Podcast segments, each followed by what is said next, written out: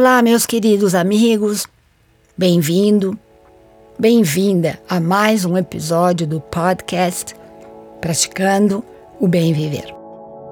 Eu sou Márcia De Luca, compartilhando semanalmente aqui episódios sobre variados temas ligados a yoga, meditação e ayurveda, inspirando você a trilhar esses caminhos do bem viver.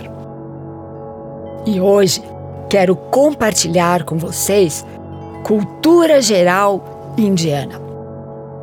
Um grande festival que será celebrado este ano e que se chama Maha Shivaratri. Em sânscrito, Maha quer dizer grande. Shiva representa o arquétipo energético da destruição mas da destruição do que está errado, para dar espaço para uma transformação e para uma regeneração. Aliás, tudo o que estamos precisando nesse momento de evolução do nosso planeta, não é mesmo? E Ratri quer dizer noite. Portanto, Mahashivaratri é a grande noite de Shiva. Shiva faz parte da tríade do hinduísmo. Brahma cria, Vishnu preserva e Shiva destrói para transformar, como acabamos de ver. Ele é, sem dúvida, uma das divindades mais conhecidas e mais reverenciadas na Índia. É também, para conhecimento geral, o pai de Ganesha, aquele que remove os obstáculos da nossa vida.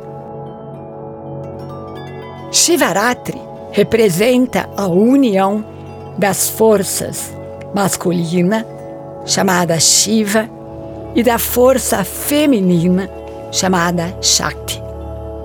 Nessa noite, Shiva celebra seu casamento com Parvati, a mãe de Ganesha. É um momento auspicioso quando Shiva executa a dança celestial da criação, da preservação e da destruição. Durante essa noite, os devotos de Shiva permanecem acordados, em vigília, com a coluna ereta muito importante manter a coluna ereta, entoando mantras, fazendo orações e jejuando para deixar os sentidos mais sutis e para purificar o corpo. Frutos, flores, folhas, leite são oferecidos ao deus Shiva, recitando o maior mantra. Om Namah Shivaya. Então repitam comigo Om Namah Shivaya. Om Namah Shivaya é um dos mantras mais poderosos do hinduísmo. É sabido que os devotos que observam essas regras são perdoados de seus pecados e atingem moksha, a liberação dos elos da vida. Essa data é escolhida anualmente de acordo com o calendário hindu, sendo a noite mais escura do ano.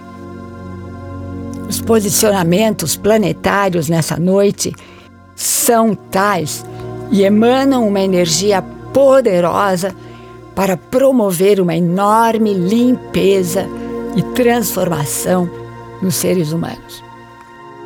É um momento extremamente benéfico para promover bem-estar físico e espiritual para quem ficar acordado durante a noite, lembrando e enfatizando que a coluna deve estar sempre ereta. É uma excelente oportunidade para fazermos uso das forças da natureza em nosso benefício. O aumento da energia é significativo após essa noite misteriosa e também milagrosa em todos os sentidos. E é nossa responsabilidade preservar a pureza e o bem-estar de nosso planeta através dessa exuberante noite de festival. Aqui no Brasil, podemos acompanhar as festividades por internet ou cada um de nós pode usar sua criatividade para fazer seu próprio ritual. Aliás, o mais importante de tudo é a nossa verdadeira intenção, colocada com atenção no momento presente, no aqui, no agora. Permaneça em silêncio, em quietude no seu lar, conecte-se com Shiva através do seu coração, ofereça flores, frutos, incenso. Converse com Shiva como se ele fosse uma pessoa real.